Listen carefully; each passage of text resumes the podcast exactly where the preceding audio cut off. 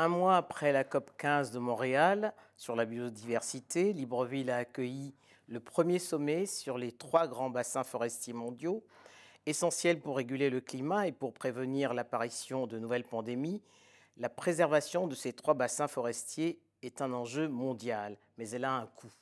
Bonjour, Johan Moussavou. Bonjour, Madame Epoté. Vous avez suivi les travaux du sommet de Libreville. Hein. Quelles leçons tirer de ce rendez-vous qui, pour la première fois, portait sur les trois bassins forestiers mondiaux que sont l'Amazonie, le bassin du Congo et les forêts tropicales d'Asie du Sud-Est? Alors, ce One Forest Summit euh, qui a été euh, décidé par euh, deux présidents leaders sur les sujets climatiques, le président gabonais et le président français, lors du sommet, lors de la COP27 à Sharm el-Sheikh en Égypte en novembre 2022, il a été décelé la nécessité de, de, remettre au centre de la lutte et de, la lutte pour la préservation des forêts le bassin du Congo. Le bassin du Congo qui, euh, fait 6 millions de kilomètres carrés et qui est un net, qui est un puits carbone essentiel pour la, lutte contre le changement climatique. Euh, avant euh, cela, ce n'était pas, pas un sujet qui était mis en avant, plus que d'autres, mais il a été, je crois, de manière totalement légitime, de remettre sur le devant de la scène le bassin du Congo et notamment le Gabon en tant que leadership sur ces questions-là. Mais pourquoi avoir attendu sept ans après la COP 21 de Paris, alors que la sonnette d'alarme avait été tirée à ce moment-là et que justement ces trois bassins forestiers, comme vous le rappelez, séquestrent des millions de, de CO2 alors ça ne faisait pas consensus à cette époque-là, ça ne faisait pas consensus. Et pour quelle raison? Pour différentes raisons. Vous savez qu'il y a une lutte d'influence sur ces sujets-là. Le bassin du Congo a pour, euh, pour euh, caractéristique de, d'être très très peu déforesté. Comparé à l'Amazonie ou, au bassin tropical d'Asie, le bassin du Congo a une moyenne de déforestation chaque année de l'ordre de 1%. De l'ordre de 1%. C'est dérisoire C'est de l'ordre de 1%, ce qui, euh, ce qui ne mettait pas en avant ce pays-là, ces, pays-là, étant donné qu'on se concentrait beaucoup plus sur les pays qui avaient euh, un taux de déforestation plus élevé. L'apport des forêts tropicales africaines est largement méconnu, hein. vous, le, vous, le, rappelez à l'instant, du grand public qui ignore que l'Afrique est non seulement le continent qui est le moins pollueur, mais aussi le continent des solutions pour sauver la planète. Comment peut-on valoriser ces atouts? Alors, tout passe par euh, la valorisation et la monétisation de, cette, de ce couvert forestier qui aujourd'hui absorbe des millions et des millions de tonnes de CO2. Aujourd'hui, il faut trouver un nouveau modèle, euh, il faut changer le paradigme. C'est-à-dire qu'un arbre vivant doit valoir beaucoup plus qu'un arbre mort. Comme je, comme je le disais, en Amazonie, il y a une déforestation beaucoup plus croissante, agressive, comparée au bassin du Congo. Aujourd'hui, le bassin du Congo permettrait à l'ensemble de la communauté internationale de faire comprendre qu'un arbre vivant est, a plus de valeur qu'un arbre mort. Donc il faut euh, rétribuer, il faut indemniser de façon équitable euh, ces, ces pays-là pour euh, leur, lutte et leur sacrifice en faveur de la préservation du couvert forestier. Au Gabon, 88% du territoire sont couverts par la forêt tropicale, hein, peut-on concilier ambition environnementale et développement économique? Bien entendu, c'est euh, justement l'exemple du Gabon, c'est ce qui fait que le Gabon est reconnu comme euh, un leadership sur le sujet climatique. Euh, il y a eu différentes mesures économiques qui vont dans le sens de la gestion durable du couvert forestier. Le, gouvernement gabonais, en 2010, a interdit l'exportation brute des grumes et euh, à favoriser la transformation locale de ces, de ces grumes-là, à même justement de contrôler ce couvert forestier et de et de, et de d'allier cette, cette, euh, cette, activité économique, qui est d'ailleurs la, deuxième, euh, la deuxième activité économique au Gabon, avec une gestion durable des forêts. Les pays forestiers sont également soumis à une, forte pression démographique. Hein.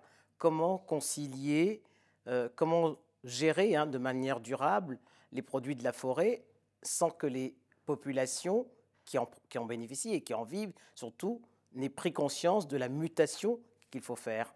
Justement, il faut concilier tous les acteurs et toutes les parties prenantes. Les privés, le, secteur, le secteur public et les, peuples autochtones, et bien sûr ces peuples-là, ruraux, qui vivent dans ces forêts-là. Il faut leur, bien leur faire comprendre que la forêt est à la fois une richesse, mais qu'il faut la protéger. Et c'est en réunissant tous les acteurs que nous allons trouver les meilleures solutions. Mais bien entendu, euh, ces pays-là sont sous la pression d'un développement infrastructurel qui est à même de déforester. Euh, c'est pour ça qu'il euh, faut trouver le juste milieu, il faut trouver un équilibre.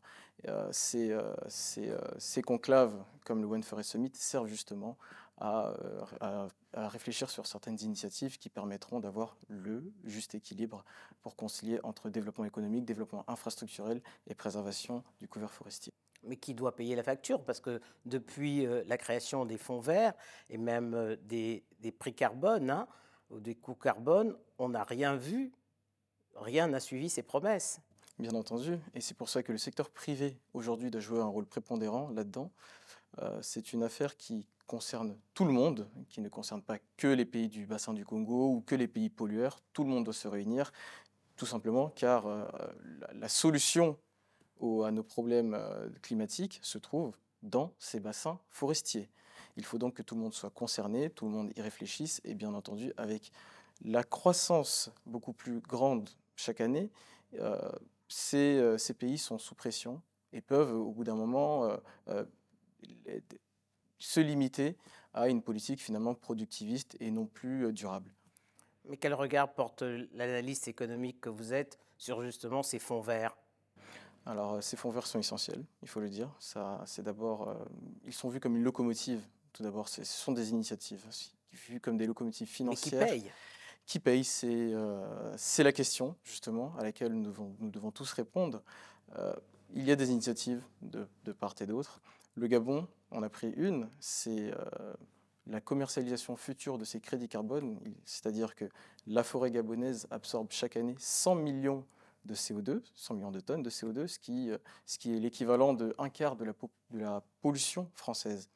Ces, euh, ces, crédits carbone vont être commercialisés sur le marché international et toutes les entreprises ou les gouvernements qui sont dans une optique de baisser leur bilan carbone sont invités à tout simplement les acheter.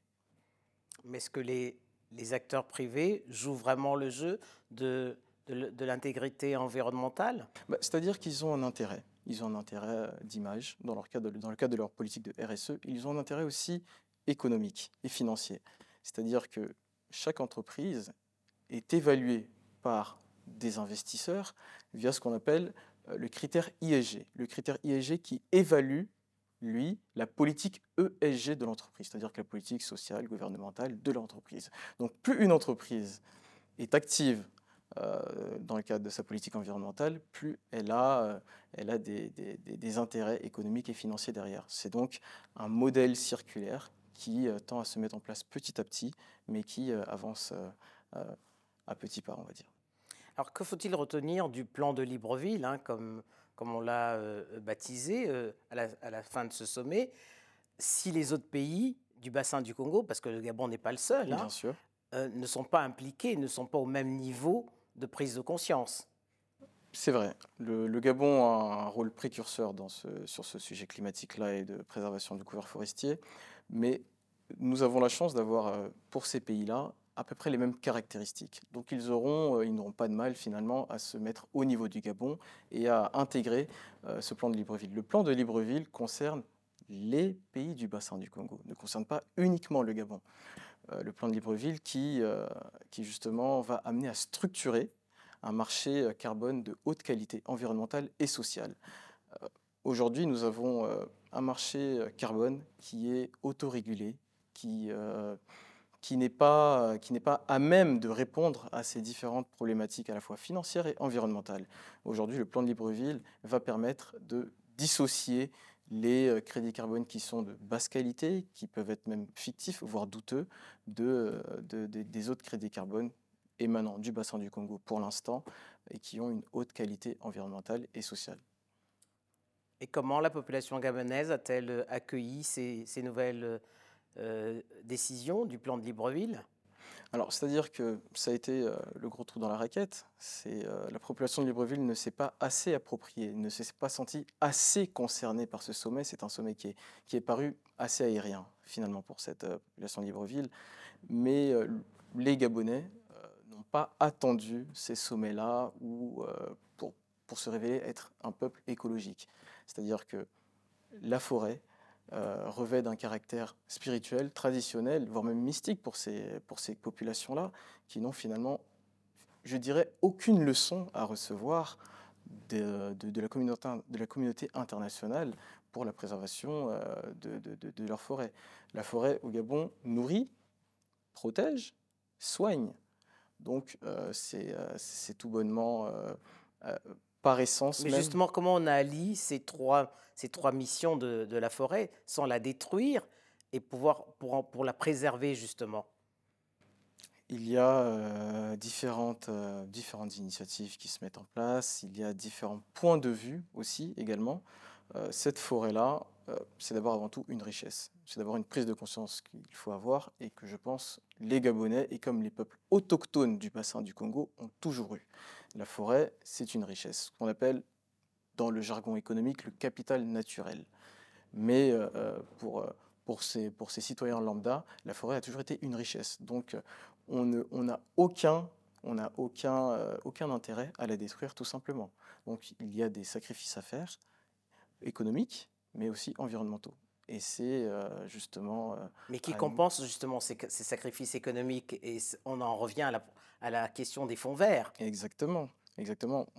On, a été, euh, la population africaine et comme d'autres, ont, été déçus finalement de cette succession de, sommets, de promesses, d'engagements qui n'ont pas été tenus.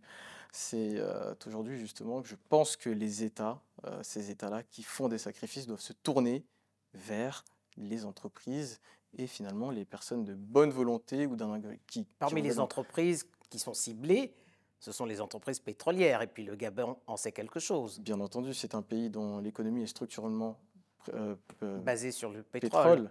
Donc euh, ces entreprises-là sont à même de faire un effort beaucoup plus grand que d'autres, avec les entreprises minières aussi également. Yohann Moussavou, merci. Et je vous remercie, Madame Epoté.